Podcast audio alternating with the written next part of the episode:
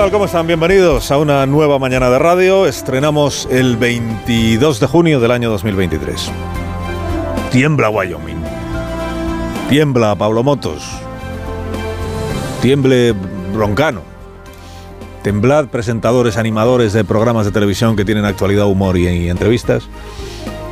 Porque quizá, solo quizá, quizá el 23 de julio, quizá los votantes jubilen el gobierno de coalición de Pedro Sánchez, quizá. Pero si eso sucede, el presidente, por si acaso, ya se está trabajando su próximo empleo, que podría ser el de presentador de televisión.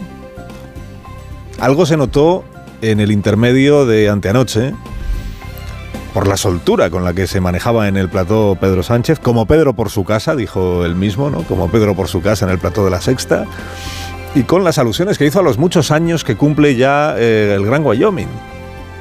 Quién sabe si sugiriendo que ha llegado José Miguel la hora del relevo. Bueno, estaba pensando yo siete años, pero eh, tú, Wyoming, llevas ya unos cuantos más, 17 temporadas, ¿no? 17 temporadas. Así que nada, aquí estoy encantado. Tú llevas 17 temporadas ya, pues aquí estoy yo.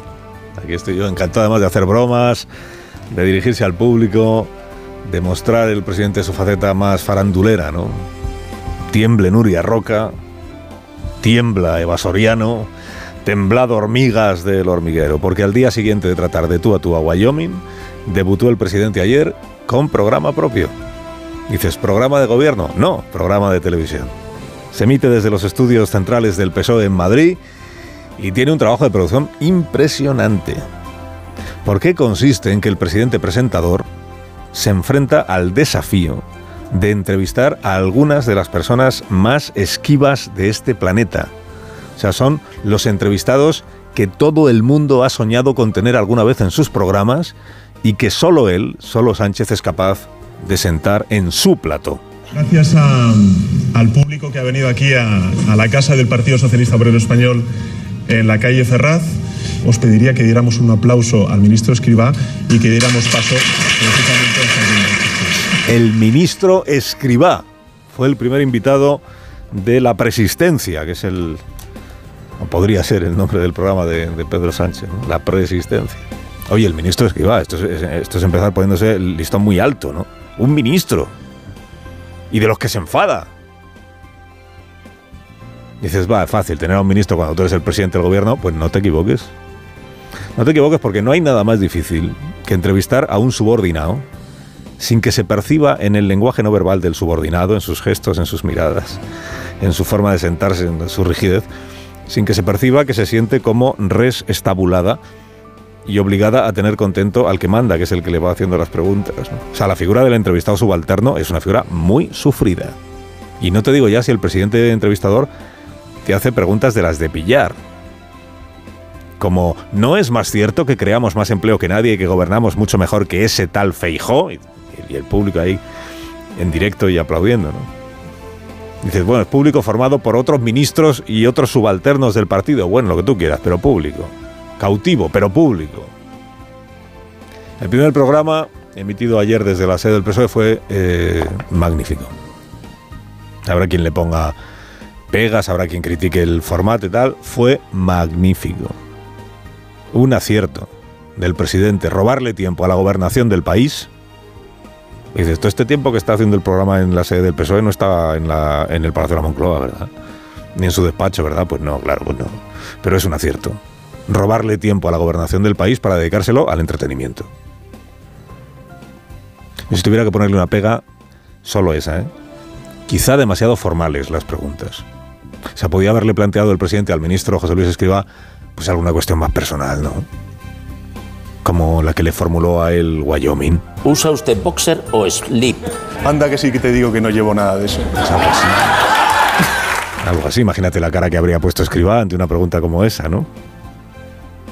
Bueno, Escribá habría sacado un gráfico hecho por él mismo sobre los pros y contras de cada tipo de calzoncillo. Bueno, a mí me parece un formato ganador.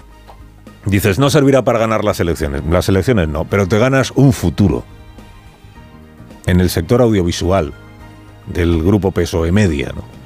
Y además demuestras que hay vida más allá de la política, que esto es importante siempre, ¿no?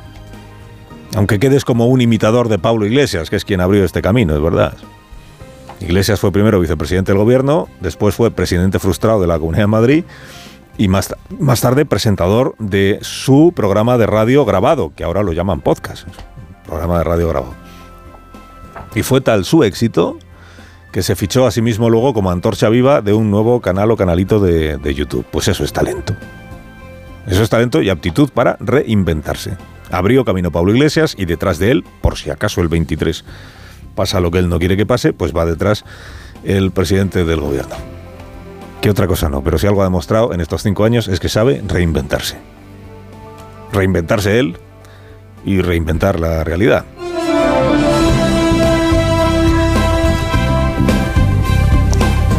Casa Feijó están volcados en la tarea de inventarse un argumento que permita demostrar que el pacto express con Vox, express, express con Vox en la comunidad valenciana y el no pacto con Vox en Extremadura son los dos fruto de aplicar el mismo criterio.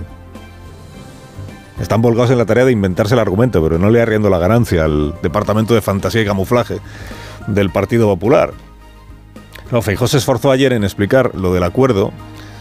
Primero explicó que está muy de acuerdo con María Guardiola, la líder del PP extremeño, en haber cerrado las puertas del gobierno autonómico a Vox. Solo que para hacerlo, para explicar lo de acuerdo que está con María Guardiola, sin dejar de celebrar también que Carlos Mazón en la Comunidad Valenciana haya hecho lo contrario, que es abrirse de par en par a, Vox en el gobierno. Lo que hizo el señor Fijao, claro, pues fue distorsionar, yo diría que sin pudor, distorsionar el argumento que había dado María Guardiola. Cinco diputados en un Parlamento no pueden tener la presidencia de la Cámara, no pueden tener el control de la mesa, ni pueden tener miembros en el gobierno. De todo esto que dijo ayer el señor Fijó, lo único en lo que coincide con María Guardiola es en que Vox tiene cinco diputados en la Asamblea de Extremadura. Todo lo demás no. Todo, todo, lo demás será la razón que se le ha ocurrido a Feijó, pero no es la razón que dio la señora Guardiola para que no haya gobierno de coalición. Y ella fue nítida en eso.